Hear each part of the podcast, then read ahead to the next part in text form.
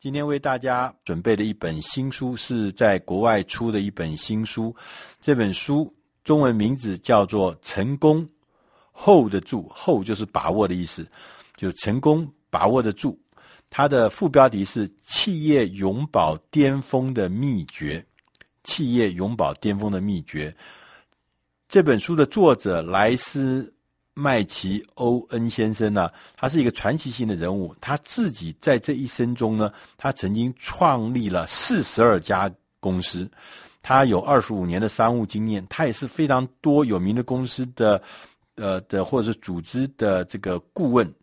那譬如说，哈佛大学是他的客户，美国运通是他的客户，微软是他的客户。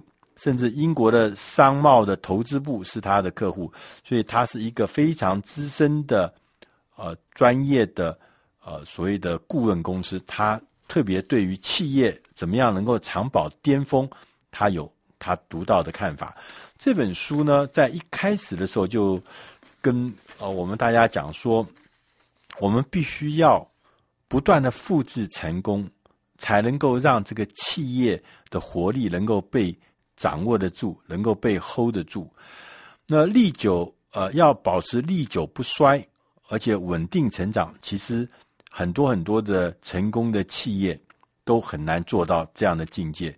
所以，可能你成功了，如果你不能够呃长保历久不衰的话，那都是昙花一现。所以说，每一个单位，他说每一个企业都会经历的由兴。转衰、由成转败的七个阶段，这七个阶段呢，一般呢，我们就把它称为这个组织事业的生命周期。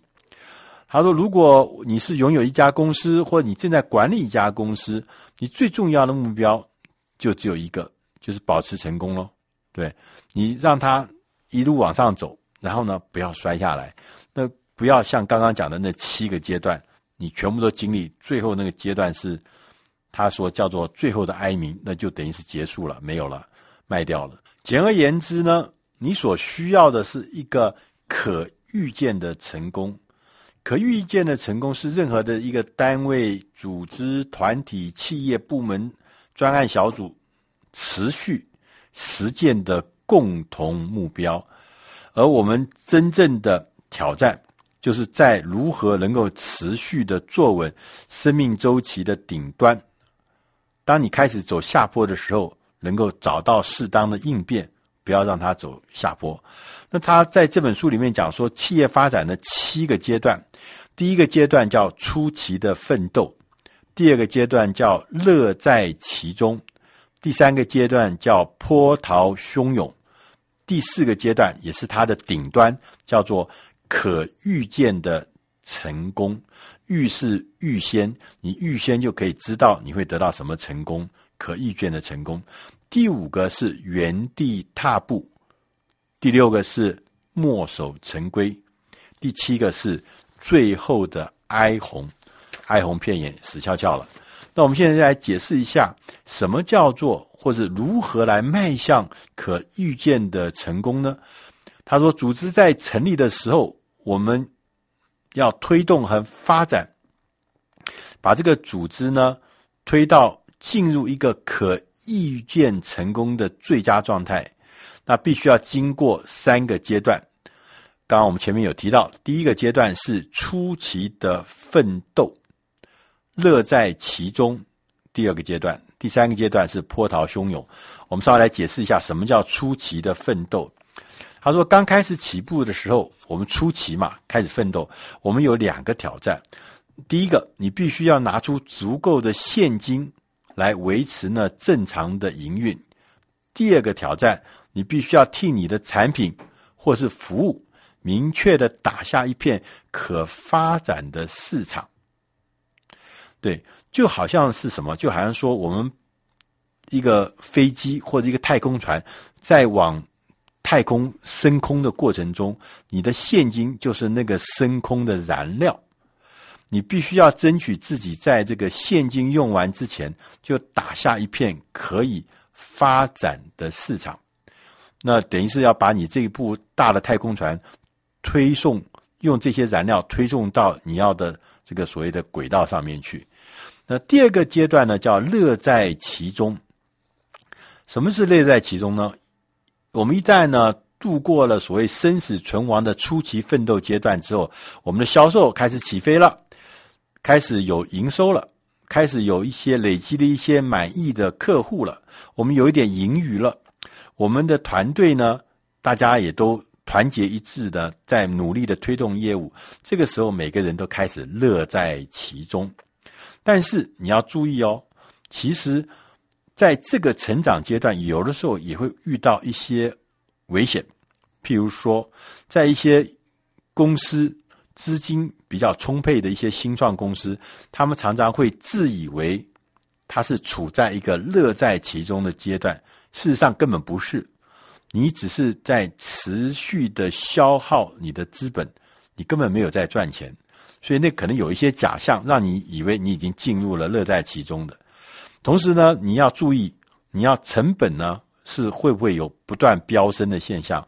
因为我们在人在高兴的时候，常常会得意忘形，要控制好成本。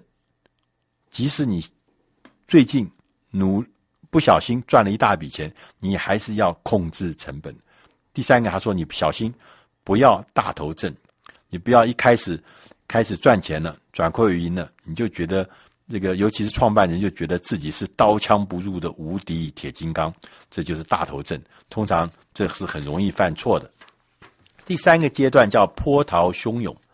他说，在波涛汹涌的阶段呢，我们公司我们重视的焦点呢，从过去的销售扩大市场占有率，到转变为重视。”获利，就是达成销售的喜悦呢，会被我们每一天承诺，啊，会被我们每天承诺达成的那个严格要求取代，啊，我们每天都有很大的、不断的要达成目标的那个那个压力，是在这个时候呢，就波涛汹涌，啊，我们过去呢那些喜悦很快的就开始退却了，啊，在这个过程中呢，你必须要。建立起你自己的制度跟流程，做出呢理想的决策，并且加以执行。所以你就要建立六个领域的制度，包含呢呃组织图，包含了这个部门之间如何学习沟通的制度，包含这个呃重新调整服务客户的这种呃作业的流程，而不是去互相内斗或是不闭门造车。同时，他也说，我们在这个时候呢，每个人要习惯怎么跟他人合作，做所谓的跨部门作业。同时呢，也要让这些跨部门作业的团队获得更多的授权，去做更多的事情，来创造更多成功的记录。同时，要让每一个人。要适应这新的时期的新的管理架构后呢，把所谓全权负责跟自我问责的自我问责的意识要更加强烈。自我问责就自己对自己负责，自己问自己的责任。那在这个三个阶段之后呢，接着呢，我们就要进入前面讲的可预见的成功这个阶段。那可预见的这个成功，就等于是你们事业到达这个成功的阶段，当然就是啊、到顶端了。那在我们呃这个阶段的时候呢，在预见成功的这个时候呢，你的公司已经不是以前的无非无下阿蒙了，已经开始呢有很多的制度，有很多的流程，就是说这些流程跟制度会让这个公司，即使是遇到挑战、遇到困难。甚至犯错的时候呢，他也会自动的、适当的来回应这些挑战、这些困难。所以，这个能力，这种所谓的这种生 ecosystem 这种生态的这种自我调整、自我醒察、自我这个回应的这种能力呢，是可预见成功组织的一个很重要的能力，也是一个很重要的特征。那在这个时候呢，其实。其实我们刚刚前面讲到说，虽然它是顶端，但是呢，你必须要知道，你有四个四个重要的步骤，你来才能够长期的保持你的成功状态。因为下一个阶段就是原地踏步，然后接着要开始一副原步踏步，就什么墨守成规，最后就是最后哀鸣。所以在这个时候，你必须要设置必要的决策制度跟流程。第二个是设置必要的员工制度跟流程。第三个是要重视权权负责跟自我认问责的这个系统。第四个是制度化的创新跟冒险。那在后面呢说，你有这些东西之后呢，你还是有可能走向衰败。所以说，你应该要极力避免衰败，进入衰败的这个三个流程。那什么叫做原地踏步呢？这已经开始了。他说，这已经，如果你的公司是原地踏步，你就已经走上了所谓的衰败的阶段。原地踏步的公司有一个很重要的特征，就是你变得很容、很愿、很常常去规避风险，而且呢，为了规避风险呢，你会过分的依赖流程跟政策。这个组织呢，原地踏步，它会。明确的丧失创造力，公司也很少再看到任何所谓的大要进的事情发生，而且很习惯的压制坏消息。有时候主管会跟员工讲：“你不要拿这些事情来吓唬我，我们过去都是这样子做成功的，所以没什么了不起。”这个时候呢，如果你有这些现象，其实你已经进入了原地踏步的状态了。那如果你继续置之不理的话，你就会进入下一个状态，叫做墨守成规的衰败状态。当组织变得墨守成规，流程跟行政工作会凌驾一切，对不对？啊，其实各位，我最近也看到有些，我们看到我们的领导人不是跟你讲了吗？依法行政吗？什么都要依法行政，其实这就是。走一个社会、一个组织走上衰败、墨守成规重要的特征。所以说，流程、祖宗的遗训不可一字更动，过去没做的事情不行，我们法条上不规定的事情不行。所以，所有事情我们都说，我们一向是这样做的，墨守成规的危险就在这里了。公司就开始不断的衰退，我们对于组织呢，已经失去了判断的能力，尤其是一些。公司，你的现金很充裕，你的市场占有率很高，你曾经很成功的，其实是非常非常容易掉到墨水成墨守成规这个危险里面，因为我们过去都是靠这些成规成长的，都是靠这些成规成功的，所以，所以他就很相信所谓墨守成规是他的安全保证，是他做到今天地位的。保证，但是换一个角度来讲，因为墨守成规，你大概就已经大概这个前途极为这个可怕了。因为最后一个阶段叫做最后的哀鸣。那他讲说什么叫最后的哀鸣？是你所有抢救组织的努力，我们都做了，都没办法的时候，最后这公司只有破产了，只有被人家卖掉了，被资产被一块块切割出去，然后卖给别人。这是在所谓组织进入最后一个阶段，叫最后的哀鸣的时候。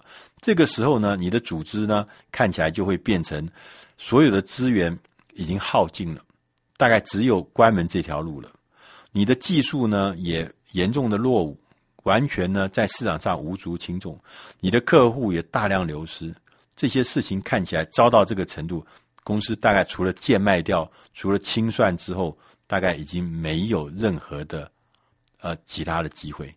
那这样子步步的走过来，他在最后这本书的说，他说其实我们从这个公司当时最早的时候，从这个迈入市场这个阶段，我们从迈入市场的阶段开始，一直到第七个阶段，到最后的哀鸣的阶段，那中间最高的是叫可预见的成功。那他说，最后的哀鸣是你不愿意见到，但是最后的哀鸣那个距离，距离成功的距离，你脱离成功的距离，其实是跟你当时出奇奋斗迈向成功的过程中距离是一样的远。一样的距离。意思就是说，你是怎么成功的？如果你做的不好，他也会用相同的方法怎么失败。所以，如果要 hold 住你的成功，其实是有方法的。那这本书是出自《大师轻松读》第四百九十三期，《成功 hold 得住企业有保巅峰的秘诀》，希望你能喜欢。